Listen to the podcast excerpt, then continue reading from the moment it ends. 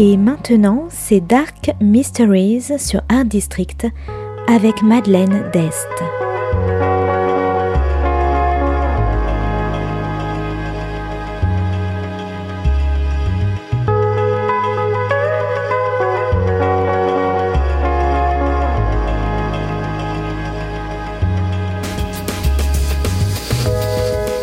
Welcome to Dark Mysteries, a book review show devoted to crime, mysteries, thrillers, and the dark side of human nature.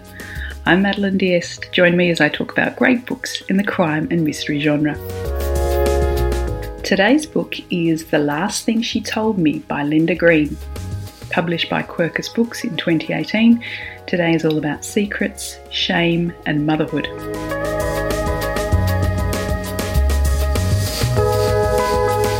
Nicola's grandmother Betty is on her deathbed. Before Betty slips away, she leaves Nicola her house and one final request. She asks Nicola to look after her babies at the bottom of the garden. Nicola is shocked, obviously, and confused, and Nicola's mother tells her that her grandmother was talking nonsense. But when Nicola's daughter Maisie finds a fairy bone while playing in Betty's back garden, Nicola wonders whether her grandmother was telling the truth.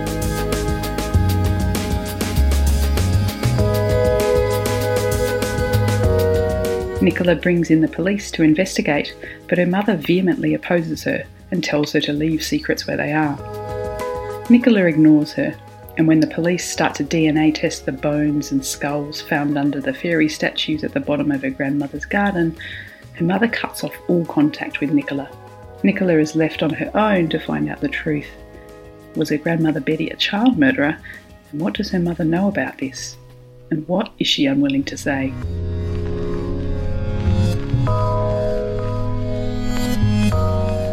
The last thing she said to me is a powerful, heartbreaking story of shame and secrets. I'm ordinarily not the most emotional person in the world, but as I finished this book sitting in the hairdresser's, I was left reeling when I reached the final page. I'll try to tell you more, but without spoilers, but be aware this book covers some tough issues like rape and sexual assault. Nicola is a determined woman. She ignores her mother and advice from her husband to get to the bottom of the secret bones in the garden and yet Nicola is struggling with her own secrets and shame and sense that she's a failure.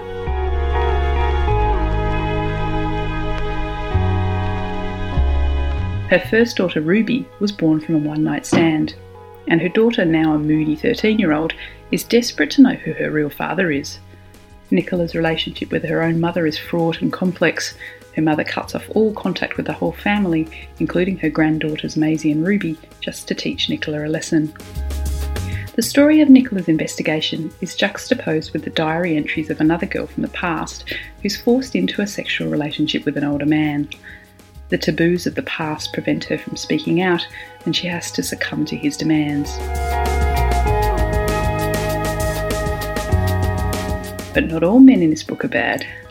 This is juxtaposed with a series of love letters from 1944 from a Canadian Air Force pilot named William to Betty. And there's also Nicola's supportive husband who wants to help however he can, if Nicola will let him. This book is an emotional journey filled with hard but unfortunately real issues of power and shame. It made me wonder how many women out there have suffered with this overwhelming shame and guilt their entire lives and what it must have done to them.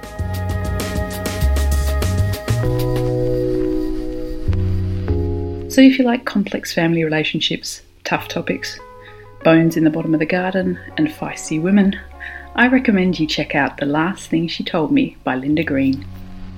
Thanks for listening to Dark Mysteries. If you have any feedback or want to say hello, you can contact me at Art District Radio by email at mde at artdistrict-radio.com.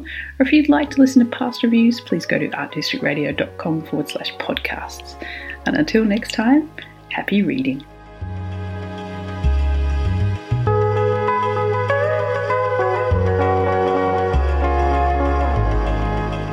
C'était Dark Mysteries sur Art District, la chronique en anglais de Madeleine Dest qui nous vient directement d'Australie.